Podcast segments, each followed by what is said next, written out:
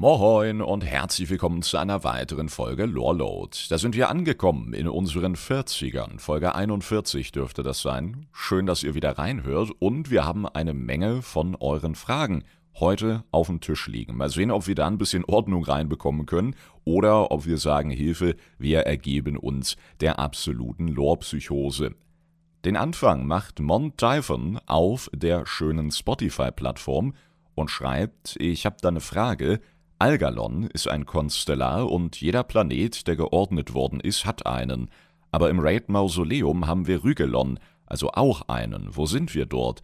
Oder ist Seret Mortis geordnet? Und tatsächlich wissen wir ja, dass Seret Mortis oder das Mausoleum der Ersten, also der Raid, auf den sich hier bezogen wird, natürlich in direkter Verbindung mit den Ersten und ihrem Schaffen steht. Tatsächlich war es ja genau dieser Patch am Ende von Shadowlands, wo wir generell zum ersten Mal so richtig von den Ersten hörten. Dort hatten wir ja diesen Mittler, Firim, der sein ganzes Leben der Forschung nach dem Treiben der Ersten verschrieben hat und wir dann eben Zugriff auf seine Unterlagen, Informationen und ähnliches bekommen haben. Und dann ging das ja los mit den ganzen Zerrets, diesen 3D-Druckern des Nachlebens, mit den wahren Plänen des Kerkermeisters und eben dem Schaffen der ersten dieser Schöpfungsschöpfer, dieser Gottesgötter, die zum Beispiel auch für die aktuelle, und da kommt es, Ordnung der Schattenlande verantwortlich sind, das soll nämlich auch die Erbauer von Oribos gewesen sein. Und somit konnten wir zumindest aufgrund dessen und vieler anderer Punkte schlussfolgern, dass die auch für die jetzige Ordnung des Universums verantwortlich sein müssen. Das Einzige, was wir nicht so richtig wissen, ist, ob denen das jetzt eine größere Bindung zur Ordnung generell beschert, ob die Titanen oder die Wesenheiten, die wir für Titanen halten, ob die dann direkte Nachkommen von diesen Ersten sind oder ob sie die bewusst gefangen halten, sich an deren Macht und deren Ordnungsgefüge bereichern. Ja, Grüße an Azeroth, diese Welt ist ein Gefängnis,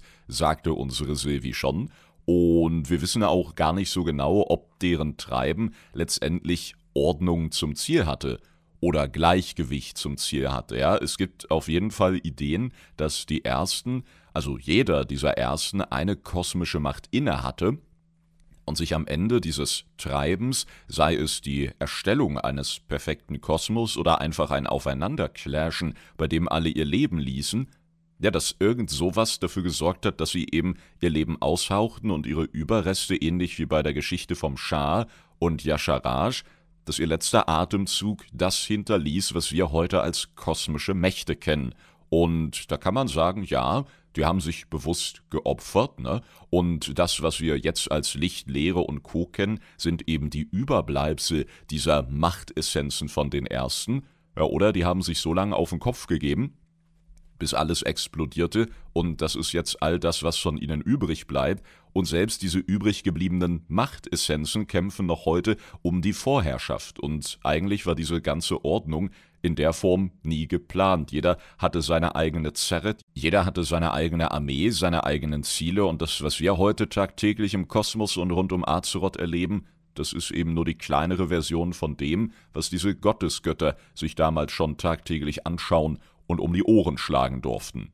Das aber nur zu einigen der beliebtesten Ideen und Theorien gleichermaßen, denn umso tiefer man gräbt, umso schneller wird man feststellen, dass es gar nicht viel zum Graben gibt. Die paar Infos, die wir Stand jetzt genießen, die lassen verschiedene Eindrücke und auch immer neue Gedanken und Theorien zu, und letztendlich kann man sich eigentlich nur sicher sein, dass die Ersten eine solche Allmacht innehaben müssen, dass sie ja als das gelten, als was wir sie heute betiteln, als Schöpfungsschöpfer und Gottesgötter, dass sie auf jeden Fall über all dem stehen, was wir bisher so kennengelernt haben im kosmischen Rahmen. Und deswegen ist es natürlich möglich, dass man sagt, gut, die waren eben die guten Schöpfer, die wollten ein perfektes Universum gemeinsam herstellen, lebten in Einigkeit, ja, die waren die Verkörperung vom kosmischen Gleichgewicht, vom kosmischen Zusammenschluss, ja, den wir heute auch immer mal wieder jagen, gerade in den letzten Folgen beispielsweise. Kann aber eben auch das Gegenteil sein. Also klar erwartet man so ein bisschen, dass das die Oberordner sind, darum haben wir auch Infos wie die zu Oribos bekommen. Aber das wäre natürlich auch ein sehr guter Punkt für einen ordentlichen Plot-Twist, ja. Nach den Lügen der Titanen kommen dann am Ende der World Soul Saga die Lügen der Ersten. Geil. Das aber nur noch mal als kleiner Exkurs, um uns auf das einzustimmen, was uns jedes Mal erwartet, wenn wir Richtung Zeret Mortis, Mausoleum und Co. schauen. Die Frage ging ja jetzt in Richtung Konstellare. Und da müssen wir erst noch mal, denke ich, klären, was genau sind denn Konstellare? Das sind diese Sternenwesen wie ein Algalon beispielsweise, den wir, denke ich, alle gut aus Uldur kennen, und diese Sternenwesen wurden von den Titanen herbeigerufen. Ich habe extra nochmal ein paar Wikis gecheckt, da stand auch nirgendwo eine Info von woher auch immer, dass Amantul diese Konstellare rausgerissen, selber geformt, fast weggesperrt hätte, wenn sie ihren Job nicht hätten machen wollen, sondern da stand immer nur, die wurden herbeigerufen. Ja, als die Titanen die unzähligen Planeten in unserem Kosmos also mit ihrer Ordnung überzogen, äh, ich meine natürlich segneten, da rief dann Amantul diese Konstellare, die dann über diese geordneten Welten eben wachen sollten. Und wie die aussahen, naja, das sind alles irgendwelche humanoidförmigen Sternbilder gewesen, so heißt es in einem der Wikis. Und so sehen sie ja tatsächlich auch aus. Wir haben Ingame sogar mittlerweile das ein oder andere Kostüm, das unsere Form dann auch so stellar leuchten lässt, oder unsere Dudus kennen das, ne, mit dieser Sternenglyphe, und da ist man im Grunde schon sehr nah dran an dem Aussehen dieser Kollegen. Und die Frage ist jetzt natürlich wie immer, liebe Titan, wurden die tatsächlich einfach so herbeigerufen? War das so wie beim Telefonjoker von Wer wird Millionär oder wurde da etwas geformt? Wurde da wieder eine Errungenschaft anderer kosmischer Mächte einfach beansprucht? Also wie viel Lüge der Titanen steckt hier wieder drin? Wir müssen überall diese großen roten Fragezeichen mittlerweile dran pappen. Aber gehen wir erstmal davon aus, dass die Konstellare vielleicht sogar Bock auf ihren Job haben, ja, dass sie tatsächlich Wesenheiten sind, die an der Ordnung großes Interesse haben, vielleicht sogar weil das Wachposten sind, die noch auf die ersten zurückgehen, ja, Schöpfungen überwachen. Und wenn du dann eben zu denen gehst und sagst, hey, Schaut mal, wir haben hier Ordnung reingebracht, ja, wir versuchen hier Ruhe in den ganzen Laden zu bringen, dann sagen die vielleicht auch mal von sich aus, hey, finden wir geil, helfen wir euch bei. Denn diese Konstellare, die sind ja mit einer sehr wichtigen Aufgabe ausgestattet, denn dieses Überwachen der Welten ist genau so lange ein lässiger Job, bis eben eine dieser Welten ausreichend freidreht, sodass sie dann in diesem Fall sagen, Hallöchen, wir haben da so ein Problem, weil ihr folgt nicht mehr dem Weg der Ordnung. Und dann haben die die Macht, diesen ganzen Planeten zurückzusetzen. Und das bedeutet, dass wenn du einfach vom Weg der Ordnung ausreichend abweichst, dann wird so ein Konstellar angepinkt, bumm, deswegen stand da auch in Uldua, ne, da gibt es die entsprechenden Techniken, die entsprechenden Ordnungsbindungen, wenn wir jetzt an Algalon denken. Und dort führte er dann eine ausführliche Analyse durch, ob denn dieser Notfallping auch wirklich gerechtfertigt war. Und wenn die dann merken, gut, diese Eumel auf dieser Welt, die haben sich in unseren Augen falsch entwickelt, dann wird diese ganze Evolution neu gestartet. Ja, es wird nicht einfach der ganze Planet gesprengt, sondern man kriegt eine zweite Chance in der Form, dass wir als Menschheit dann vermutlich wieder frisch anfangen, aus dem Wasser zu kriechen oder wie auch immer. Ja, dass die ersten Fische sich denken, so, jetzt Leute richtig Bock an Land zu gehen und dann steht Algalon da schon mit verschränkten Armen und sagt, so Freundchen, du passt jetzt genau auf, was du für erste Schritte machst, ne? Und so wär's dann vermutlich bei uns ganz ähnlich. Auf Azeroth hatten wir dann den Vorteil, dass wir das ein bisschen anders handeln, denn wir begegneten dem guten Algalon während seiner Analyse, die zu unseren Ungunsten ausging, mit einer fetten Raid-Gruppe im Rücken und somit konnten wir dann kurzen Prozess machen und sagen, Freundchen, wir hauen dir jetzt erstmal so doll auf die Zwölf, dass du das Ganze nochmal anders bewertest, ja? Und zwar entweder in der Form, dass du sagst, gut, mit den Stinkern lege ich mich nicht weiter an, sollen die Titanen selber machen,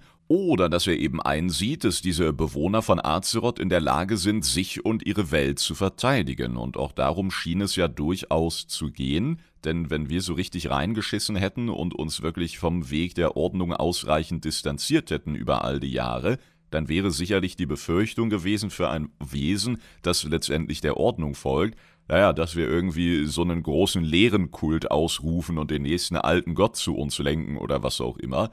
Aber nein, wir waren ja in Uldua um einem alten Gott auf die Fresse zu geben. Und wir waren in Uldur, um Algalon auf die Fresse zu geben. Also könnte das Ergebnis dieser Analyse dann auch gewesen sein, okay, die wissen sich zu verteidigen und irgendwo in meinem Vertrag stand im Kleingedruckten, genau darum soll es gehen. Ja, die Welt vor Bedrohung schützen, das, was die Titanen ursprünglich installiert haben irgendwie bewahren. Und das ist ja in Teilen dann auch Interpretationssache. Ne? In gewisser Weise haben wir auch die Lehren und das Geschaffene der Titanen bisher bewahrt.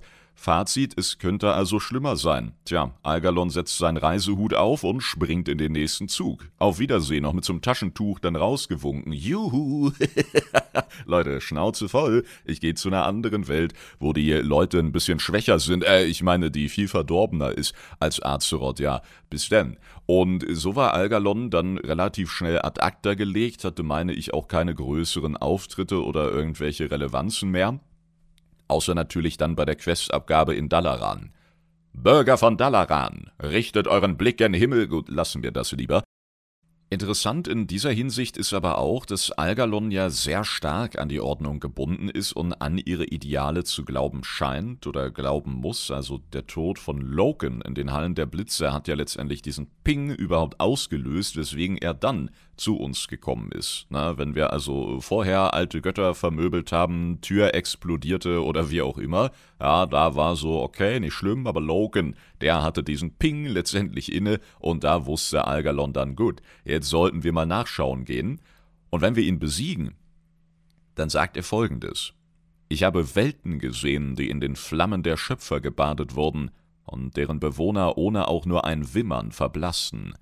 Ganze Planetensysteme wurden geboren und zerstört in der Zeit, die eure sterblichen Herzen brauchen, um einmal zu schlagen.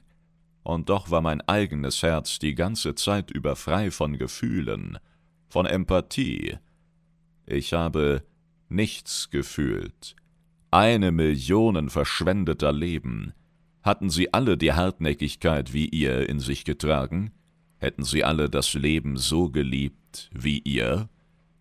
Und da kommt es einem ja fast so vor, als hätten wir ihm Empathie eingeprügelt. Also haben wir tatsächlich eine gewisse Macht der Ordnung aus ihm rausgeschlagen? Wurden auch die letztendlich dominiert von einer kosmischen Macht? Und glauben dann natürlich, ne, wie auch wir als Konstrukte vor dem Fluch des Fleisches beispielsweise, der mit Hinblick auf den freien Willen dann möglicherweise eher ein Segen war, wenn wir das nicht gerade aus Sicht der Titanen bewerten, und haben wir ihm hier letztendlich auf mehrere Arten gezeigt. Ja, zum einen durch die Schläge auf den Kopf, zum anderen durch unseren Willen, unsere Welt, unsere Leben zu verteidigen, wo er vorher gar nicht drauf gekommen wäre, dass das eine Option sein könnte. Vermutlich hat er eher gedacht, ja, also wenn ich da jetzt lande, und den Einwohnern von Welt X sage, hey, ihr folgt nicht mehr dem Weg der Ordnung, dann sagen die, ach Mensch, ja, dann lösch uns besser aus, ne, das will ja keiner.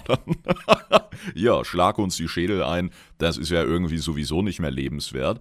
So hatte er überhaupt keine Chance, in solche Richtungen zu denken. Ja, die Konstellare eher so eine Art Maschine, Überwachungsapparat und wir konnten ihm dann eben doch zeigen, dass es mehr gibt als das. Und das ist natürlich ein Punkt, der auch in Zukunft interessanterweise nochmal aufgegriffen werden könnte, denn wir wissen, die Titanen, die schnappen sich gerne alles, was irgendwie sinnig sein kann und schreiben das eben für sich und die Ordnung entsprechend um ja, oder wenn das nicht geht, dann wird's eben einfach zerstört rausgerissen oder weggesperrt. Das ist der Lifestyle. Also möglicherweise könnten auch die Konstellare in dieser Hinsicht und gerade auch im Rahmen der World Soul Saga noch ein paar interessante Punkte für uns bereithalten, auch wenn wir die vorher vermutlich erstmal vermöbeln müssen.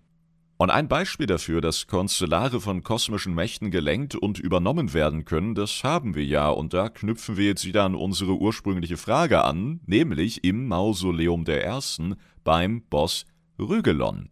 In seiner Bossbeschreibung steht, angereist, um die schicksalshaften Ereignisse zu beobachten, die sich im Mausoleum abspielen, erlag Rügelon der Herrschaft des Kerkermeisters – Jetzt wendet dieser Konstellar seine kosmische Macht gegen jeden, der sich dem Verbanden widersetzt. Rügelon, wollte also beobachten, was dort für eine Störung der Macht vorliegt, und wenn Logans Tod ausgereicht hat, um einen Konstellar zu kontaktieren, dann könnte das Einreißen der Grenzen und Sicherheitsmaßnahmen vom Mausoleum der Ersten in Ceret Mortis natürlich auch so ein Punkt sein, wo mal so ein Ping durch den Kosmos halt, ne, und Alarm, bitte helfen Sie mir geschrien wird. Und Rügelon kam also vorbei, um zu beobachten, welche Erschütterung der Macht dort vorliegt, nur um dann vom Kerkermeister mit Tod bzw. Herrschaft eben vollgepumpt und gleichermaßen unterworfen zu werden. Tja, Rügelon, ich würde sagen, das war nicht der allergeilste Arbeitstag bisher. Aber wie genau kriegen wir da jetzt den Zusammenhang hin? Also ist Ceret Mortis für die Titanen interessant gewesen und Rügelon kam tatsächlich vorbei, um im Namen der titanischen Ordnung zu schauen, dass der Tod dort nicht durchdreht, was ja auch ein starkes Stück ist, ne? dass die Konstellare anscheinend in der Lage sind, einfach so zwischen diesen Dimensionen und Schleiern und was wir nicht für Grenzen immer haben zu wechseln. Also das ist ja eine heftige Nummer, die wieder so ein bisschen impliziert, dass die möglicherweise zu den Ersten gehören und die Titanen die einfach beansprucht haben. Ne? Oder sind Konstellare letztendlich das, was in Seret Ordos entspringt? Wir erinnern uns an die Bücher in Uldaman, wo ein Odin selbst veranlasste, dass die Sterblichen nie von den Wundern aus Seret Ordos erfahren dürfen. Und vielleicht drucken die dann nicht einfach irgendwelche Vrykul-Soldaten und Mechagnome, sondern eben Konstellare. Ja, und da die Titanen schon die verschiedensten Welten geordnet mit den verschiedensten Kosmosmächten gerungen haben, können sie eben diese Konstellare so herstellen, dass sie auch überall eindringen und eben im Notfall die Ordnung wiederherstellen können, die sie gerne hätten. Aber dennoch ist es eine starke Nummer zu sagen, die können nicht nur die Grenze von der Realität der Ordnung hin zum Tod überschreiten, sondern einfach rein nach Zerret Mortis, eine so verbotene Zone, dass sogar die Member vom Pantheon des Todes wie der Primus sagen, ey, ihr könnt da gerne hin, wenn ihr wollt, aber ich darf nicht. Ja, das ist eine unserer obersten Regeln. Wenn ich gegen die verstoße, bin ich nicht besser als der Kerkermeister. Ja, darum, Sterbliche, nehmt ihr das in die Hand und der Primus, wenn überhaupt, hat sich so als holographisches Abbild, ja, manifestiert, um mit uns zu reden, uns noch eine Quest zu geben, aber da durfte er keinesfalls hin und der Konstellar so, Leute, ich hab gehört, ihr habt hier Blödsinn angestellt. Ich komme mal vorbei, wupp, einfach rübergeschunkelt, weißt du, mit so einer ganzen Polonaise hinten dran. Wir sind's, die Konstellare. Also, das ist schon sehr merkwürdig und lässt sich, denke ich, wirklich am ehesten so erklären, dass sie eben eine gewisse Zusatzmacht haben und das Einzige, was diese Zusatzmacht Stand jetzt, soweit wir wissen, hatte und oder dann geben kann an seine Diener, naja, das wären die Ersten oder die, die den Ersten am nächsten kommen. Und das wäre im Rahmen der Ordnung, ne, das, was wir heute ganz am Anfang besprochen haben, eben das Titanische oder die Titanen selber. Und dann ist nur wieder das Problem, dass wir uns nicht mehr so sicher sein können, wie viel die Titanen wirklich selber erschaffen oder ob sie eben einfach das der anderen nutzen und das dann in ihrem Sinne ordnen. So, also der wahre Ursprung der Konstellare, schwieriges Ding. Auf jeden Fall können die überall mitmischen und auch mit den verschiedensten Mächten zu tun haben, denn wir haben ja auch vor einigen Folgen gesprochen über den guten Harbaron. Harbaron, das ist der Fährmann, der Helja dient, ein Boss im Seelenschlund, über den wir auch beim Flüstern von Xalatas schon mal geredet haben. Und bei ihm steht recht auffällig formuliert in seiner Beschreibung in unserem Abenteuerführer, dass sein Mantel eine Art Sternenkonstellation verbirgt. Ja, und manchmal, wenn die Winde wehen auf seiner Fähre, dann wird dieser Mantel so ein bisschen nach vorne, nach hinten, wie auch immer, rumgeweht, ja, und offenbart dann eben so eine Art kleinen Kosmos in ihm drin. Und das ist ja eigentlich schon weird genug, aber der nette Onkel hat auch die Erscheinung eines Vrykul, wie wurden die Konstellare beschrieben? Als humanoidenförmige Sternenbilder. Auch Algalon hatte, meine ich, das Moveset und das Grundskelett von einem Vrykul. Was haben die Titanen hier bei uns mit zuerst erschaffen? Die Titanen geschmiedeten? Die Vrykul, was hat Odin in seiner Halle versammelt? Die mächtigsten Krieger, viele Vrykul. Also, das ist natürlich auch wieder so ein Zusammenhang, den man jetzt erstmal nicht leugnen kann. Aber der wichtigste Punkt ist hier, also auch Haberon scheint ein Konsular zu sein oder er gewesen zu sein, dient aber jetzt Helja, scheint also übernommen worden zu sein von der Macht des Todes. Und da wird jetzt unsere gute Freundin Xalatas, damals noch gefangen im gleichnamigen Dolch, wieder interessant. Die flüsterte nämlich in seiner Nähe, lange Zeit dachte man, dass seine Art unverderblich sei. Warum denkt man das als hungernde Leere, die alles beanspruchen, verschlingen, an sich reißen möchte? Weil eben doch bekannt war, dass diese Wesenheiten älter sind als vieles im Kosmos selbst, weil sie auf die ersten zurückgehen? Oder ist es derselbe Gedanke wie bei den Titanen, dass Titanen an sich, wenn die ausgewachsen sind, ja vermeintlich nicht übernommen werden können, Darum versucht man, die Titanen ja in ihrem Weltenseelenstadium zu korrumpieren, zu übernehmen.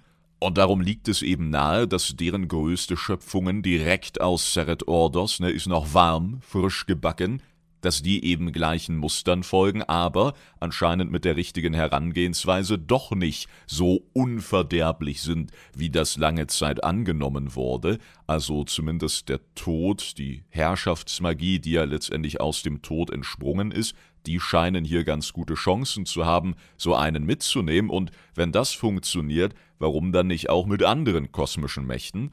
Außerdem gab es damit natürlich von Xalatas persönlich nochmal die Bestätigung, dass auch der gute Haarbaron ein Konstellar sein muss. Also abgesehen davon, dass er auch so ähnlich klingt wie Algalon und Rügelon, ja, gibt es hier nochmal ein Statement der Lehre. Also letztendlich haben wir viele verschiedene Punkte, die diese Konstellare sehr interessant machen und tatsächlich sind sie ja auch über verschiedene Add-ons hinweg immer wieder aufgetaucht. Also Blizzard selber scheint die auch nicht vergessen zu haben, hat möglicherweise Größeres mit denen vor.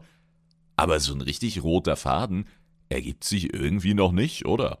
Also wir haben schon einige Dinge, die zumindest aus WoW-Kosmos-Sicht irgendwie Sinn ergeben. Ne? Wir haben so ein paar Verknüpfungen, wir haben ein paar Ideen zu deren ursprünglichen Aufgaben, zu deren Machenschaften, zu deren Herkunft. Wir wissen, was sie tun. Wir wissen, dass sie nicht immun sind gegen das, was sich im Kosmos so verbirgt oder was sich über all die Jahre vielleicht auch weiterentwickelt hat. Ja, möglicherweise haben die Ersten auch all das, was jetzt ist, gar nicht vorhersehen können. Ne? So wie alles auseinandergegangen ist, so wie wir wir mittlerweile seltsame Mischformen auch haben von den Mächten, die dann auch koexistieren können, zumindest, ob sie das wollen, ist ja dann meistens auch nochmal eine Frage des jeweiligen Blickwinkels. Und darum sind diese alten Regeln vielleicht auch einfach gar nicht mehr gültig, ja, wie Xalatas sagt. Lange Zeit dachte man, das geht gar nicht, aber guck an, was wir mittlerweile erreichen können.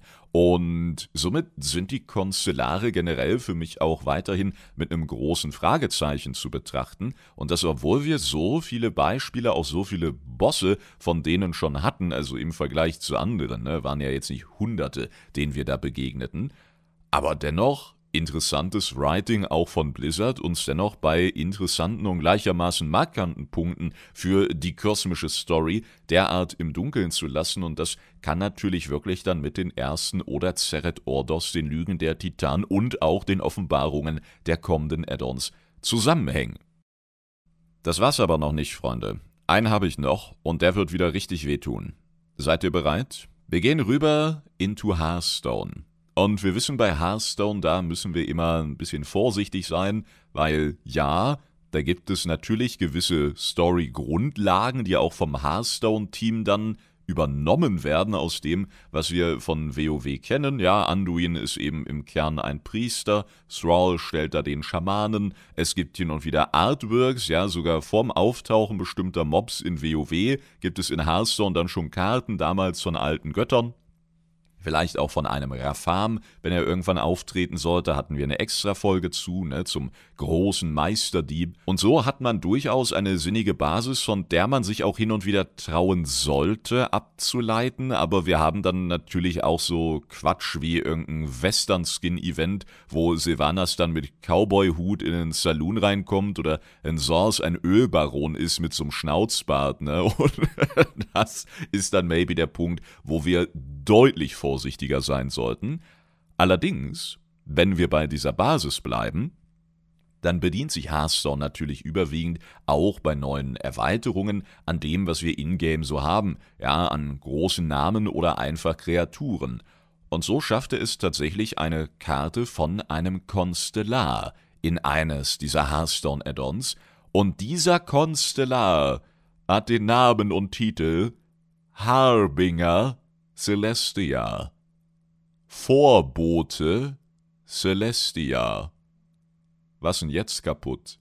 Das Artwork dieser Karte, das verlinke ich euch auch in der Beschreibung. Es ist eine Art weiblicher Konstellar mit wehendem Haar und glühenden Augen, also schon die feminine Umsetzung von dem, würde ich sagen, was wir auch jetzt bei Algalon, Rügelon und Co. ausgearbeitet haben. Darum eigentlich eine recht normale Konstellargestalt.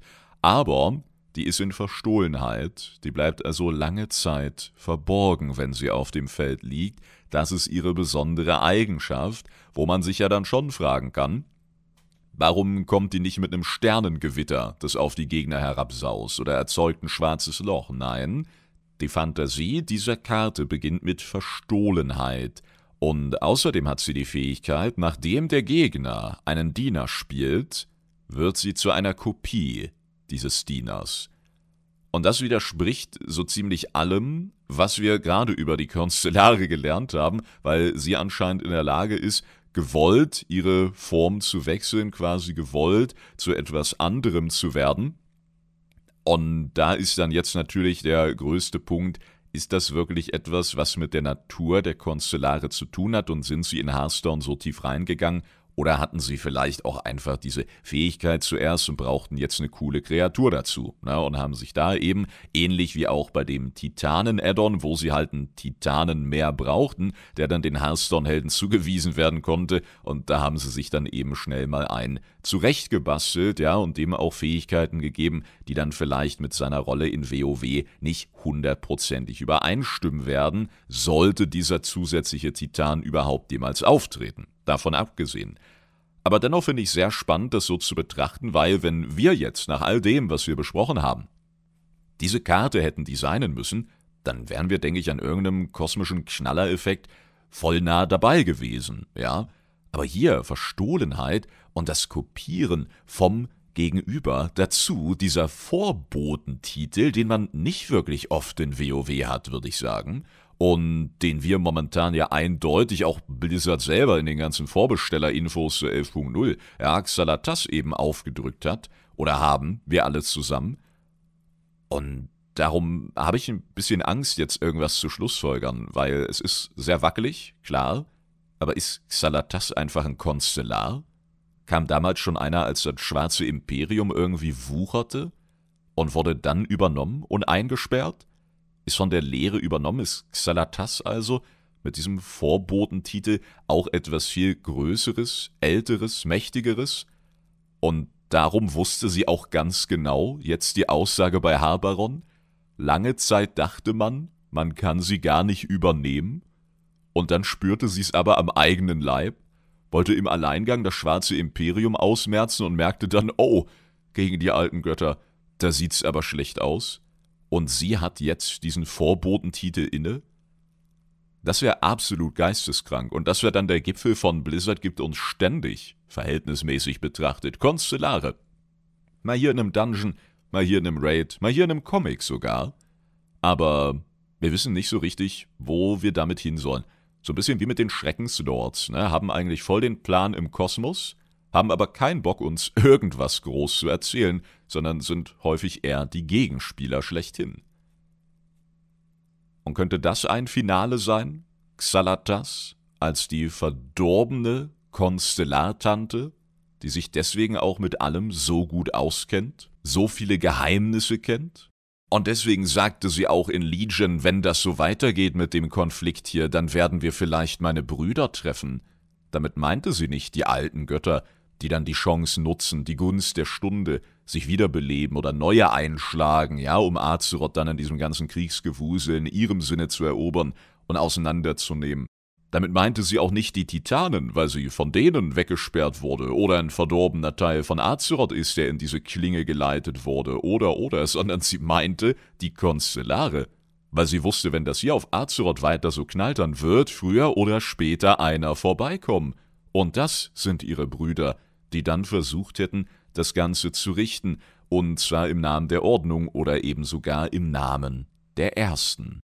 Wilderer Ritt heute als angenommen, oder? Ich glaube, Xalatas als Konstellar hatten wir tatsächlich auf noch keiner Bingo-Karte stehen, aber dennoch natürlich oberste Vorsicht bei diesen Ideen, zumindest wenn wir es wirklich von dieser Existenz, dieser Karte ableiten wollen, weil Celestia klingt jetzt auch nicht so, als wäre das der kreativste Erguss jemals gewesen. Also maybe ist es einfach nur so eine random Karte, auf die sie Bock hatten, wo ein Designer geiles Artwork zu bringen wollte oder wie auch immer, ja, deswegen Vorsicht. Aber auch ohne diese Karte finde ich, das ist eine sehr interessante und von uns hier in diesem Podcast noch nicht oder nur sehr bedingt aufgegriffene Idee, die man ganz spannend weiterdenken kann, wobei ich mir auch ziemlich sicher bin, dass das Rauspicken auf der einen Seite ja von passenden Zitaten jetzt eine leichte Nummer war, es aber mit Sicherheit genauso Zitate gibt, wenn wir jetzt in den erneuten Deep Dive reingehen würden. Ne? Da hatten wir, glaube ich, drei oder vier Folgen hier in diesem Podcast,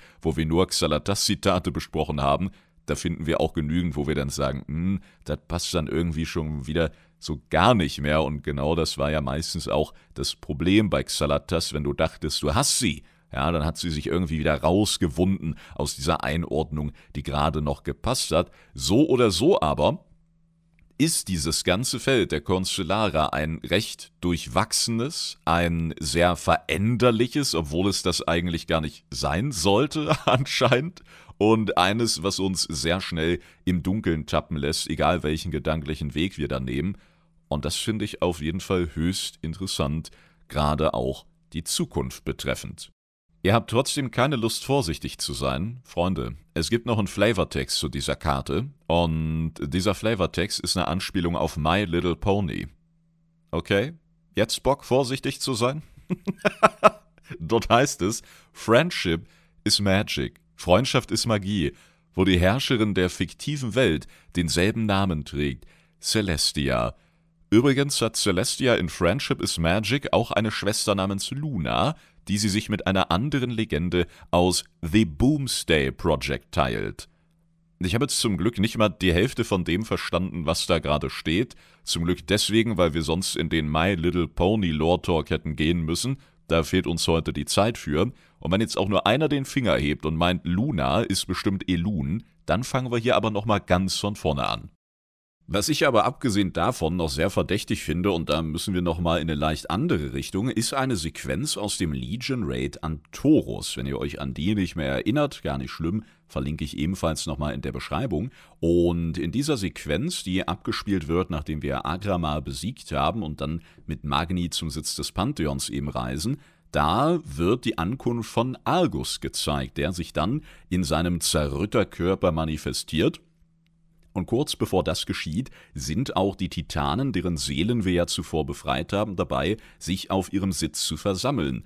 Und kurz bevor sie dann ihre gewohnten körperlichen Formen mit langen Bärten, Roben und Blümchen im Haar annehmen, sind sie einfach nur diese astralen Formen, wie wir sie zum Beispiel von einem Algalon kennen. Ist also möglicherweise ein Konstellar sogar eine Rohform von Titanen? Die sollen die Welten überwachen und wenn's auf den Welten nicht so läuft, wie es denen gefällt, dann starten sie die neu. Wenn's aber richtig gut läuft und die Welt sogar eine Weltenseele hat, die lange geschützt wurde und so ermächtigt wurde, wie es der Ordnung, den Titanen, den Konstellaren passt, dann kommt der Konstellar eben bei seiner Analyse zum Ergebnis Mensch, das sieht ja hier richtig gut aus, und dann ermächtigt er sich an der Weltenseele und wird so zu dem, was wir als Titan kennen, könnte sein. Genauso könnte es sein, dass das einfach die geschwächten Titanen darstellen sollte, die gerade so in der Seelenform von der Folter befreit wurden und sich dann eben erst richtig manifestieren konnten. Oder es zeigt uns eben einfach, dass die Titanen diese Konstellare als kosmische Wächter nach ihrem eigenen Vorbild erschaffen haben. So oder so auch da eine Menge Bewegung wieder drin, die uns ein paar coole Möglichkeiten und Verbindungen aufzeigt, aber nicht besonders viel weiteres Licht in den großen, dunklen Unwissenheitsschatten der Konstellare an sich bringt. Aber gehen wir ruhig nochmal rein in weitere Beispiele, denn eine der schönsten Sachen an diesen offenen Storysträngen ist ja, dass man wirklich ordentlich rumspinnen kann und einem kaum Grenzen gesetzt sind. Ne? Es gibt nicht so richtiges Falsch, Es gibt aber auch nicht so richtiges richtig und irgendwo dazwischen toben wir uns dann alle aus. Was ist denn, wenn im Rahmen der Lügen der Titanen einer unserer Lieblingspunkte, nämlich dass die Errungenschaften des schwarzen Imperiums ja auch aus der Geschichte gelöscht oder diese Errungenschaften den Titanen zugeschrieben wurden, wenn dieser Punkt auch auf die Konstellare zutrifft. Fünf Fackeln, unseren Weg zu leuchten, so hieß es von der Lehre. Vermutlich, wenn die fünf Fackeln entfacht sind, dann kommen die leeren Fürsten vorbei. Konstellare, die leuchten, kosmische Fackeln im dunklen Universum. Sind es also Agenten der Lehre, die kommen, um die Welt neu zu starten, wenn etwas aus dem Ruder läuft, ja, Wer weiß, ob es jedes Mal die Wege der Ordnung sind, um die es da geht, oder starten sie das Ganze neu, wenn die Old Gods besiegt wurden mit so einem leichten Zwinkern in Richtung Amantul. Ja, ja, diese Welt war dem Untergang geweiht, das gucken wir uns aber nochmal an. Weitere Zitate wie Ertränkt euch im Kreis der Sterne, um ihn zu finden. Wenn wir die fünf Vorbotenkonstellare versammeln, dann stellen die sich in Kreisform hin und zack, öffnet sich ein Portal der Lehre. Vielleicht ein bisschen sehr übertrieben gesponnen an der Stelle, das gebe ich gerne zu, aber auch in solche Richtungen kann es gehen, seit wir von Xalatas selber gehört hatten, dass man lange Zeit dachte, die können gar nicht übernommen werden. Naja, aber wenn man dieses Wissen dann erhalten hat und sich der Macht der Konstellare bewusst war, dann will ich nicht wissen, wie die Kosmosvertreter denen vielleicht sogar nachgejagt sind. Zumal es ja dann sogar eine Phase gab, wo die Titanen absolut handlungsunfähig waren, nachdem Sageras ihre körperlichen Hüllen vernichtete, und dann hattest du natürlich als Lichtlehre oder wer auch immer freie Bahn, weil dann konnte keiner vorbeikommen und dir auf den Sack hauen, egal wie seine Analyse dann aussah. Dazu würde natürlich die Geschichte mit der Hearthstone-Karte und diesem Vorbotentitel wieder sehr, sehr gut passen. Andererseits dieser Vorbotentitel ja, da ist natürlich generell auch eins dieser ominösen Fragezeichen. Also in Hearthstone kann es jetzt einfach auch zur Geschichte dieses Add-ons gepasst haben. Oder jemand dachte, dieser Titel klingt ganz cool. Erinnert euch an die letzten Folgen auch mit Königin Kalia, ne? Da hatten wir irgendwie titeltechnisch ein ähnliches Problem. Also sowas passiert vermutlich häufiger und gelangt dann auch häufiger in die Live-Version, als einem vielleicht lieb ist. Und Vorboten allgemein wissen wir auch nicht genau. Sind die diese fünf Fackeln? Wir hatten ja auch im Tiegel des Sturms damals den guten Unat, wo wir kurz davor waren, Nialota und dessen Entfesselung live mitzuerleben. Und Unat war dann möglicherweise der Vorbote von Ansors, hat vor diesem riesigen Auge des alten Gottes irgendwelche leeren Zauber gewirkt, uns die auch im Kampf entgegengeworfen, hatte irgendwie drei Phasen, a 500 Mechaniken, ja, ist einer dieser Fights gewesen, wo viele Top-Raider bis heute sagen, ist einer meiner Liebsten, und alle nicht so Top-Raider sagen, ja, Bruder, geh mir weg mit Unat, ja. Auch der hatte einen Vorbotentitel, an der Stelle, wo wir ihn besiegt haben, wurde letztendlich zwischen Xalatas und Ensors dieser Deal ausgemacht. Wir bekamen von Ensors diesen Old God Gedankensplitter ins Gehirn gerammt und Xalatas verschwand durch ein leeren Portal. Also eine geschichtsträchtige Stelle, möglicherweise ein geschichtsträchtiger Titel. Wurde der Titel von Unat an Xalatas übergeben oder hat jeder Old God seinen eigenen Vorboten? Den von Ensors haben wir besiegt, war aber cool für ihn, weil er hatte genügend Macht über ihn erhalten können und Nialota wurde letztendlich entfesselt, die schlafende Stadt konnte erwachen, Ensors konnte seine Herrscharen über unsere Welt ergießen und Xalatas ist die Vorbotin von Yasharaj, deswegen auch immer wieder diese Bezüge, die wir ja sogar im äh, Folianten der Klassenhalle haben, wo dann die dort ansässigen Priesterhistoriker vermuteten, dass Xalatas womöglich aus einer alten Klaue des noch älteren Gottes Yasharaj gefertigt wurde. Dadurch hätten wir da möglicherweise eine Connection oder fünf Fackeln, aber nur vier uns bekannte alte Götter und Xalatas ist tatsächlich die Vorbotin von dem bisher unbekannten alten Gott, der aus Gründen so speziell oder so besonders einfach weggesperrt ist, ne, er muss ja nicht mal im Besonderen spezieller sein als die anderen, dass sie jetzt eben den Masterplan vollbringen muss, um den tatsächlich zu entfesseln? Tja, auch da sehen wir viele, viele Möglichkeiten. ich persönlich finde, eine cooler als die andere. Also die Lehre lebt ja von ihren Möglichkeiten und darum geht es da auch immer besonders schnell, sich so ein bisschen zu verlieren in Zitatinterpretation und ähnlichem. Aber ähm, letztendlich können wir uns, glaube ich, nur darauf einigen, dass der Vorbotentitel zumindest aus Sicht der Lehre dann für uns nichts besonders Gutes nach sich ziehen wird und dass egal was Xalatas am Ende entfesselt, wir die absolute Arschkarte haben werden. Yo, Freunde der Sonne und der Leere in diesem Fall hier heute. Das war wieder ein ordentlicher Ritt durch die Welt der Konstellare, durch äh, viele, viele Sicherheiten, aber eben mindestens genauso viele Unsicherheiten. Außerdem die Leere wieder mit dabei, egal wo wir reindiven, die kann sich immer sehr, sehr schnell mit reinschleichen und ich denke, Xalatas wird uns in den weiteren Addon-Verläufen auch zeigen, dass sie das nicht nur könnte, sondern auch getan hat. Um aber in den letzten Minuten auf die Frage vom Anfang zurückzukommen, ich habe eine Frage. Algalon ist ein Konstellar und jeder Planet, der geordnet worden ist, hat einen. Aber im Raid Mausoleum haben wir Rügelon, also auch einen. Wo sind wir dort oder ist Seret Mortis geordnet? Fühlt sich jemand in der Lage, diese Fragen eindeutig zu beantworten? Dann Glückwunsch, ihr seid selbst ein Konstellar. und schon steigen sie zu den Sternen auf und drücken lustige rote Knöpfe. Ich denke, wie so oft in der momentanen Story sind die Fragen sehr, sehr gut und die Denkrichtungen durchaus interessante, aber wenn wir heute wieder eins bewiesen haben, dann, dass wir im Grunde nur mit Sicherheit wissen, dass wir eigentlich gar nicht so viel wissen, wie wir gerne würden. Und darum konnten wir heute, glaube ich, in Teilen zumindest so ein paar Weichen stellen, die dann, sobald die Züge seitens Blizzard tatsächlich einfahren, auch schnelle Connections und richtige gedankliche Wege eben ermöglichen. Aber jetzt schon irgendwas in dieser Richtung in Stein zu meißeln, das kann uns, glaube ich, um die Ohren fliegen, sobald wir die nächste Info zu den Lügen der Titanen, zu den Ersten oder den Konstellaren selber bekommen.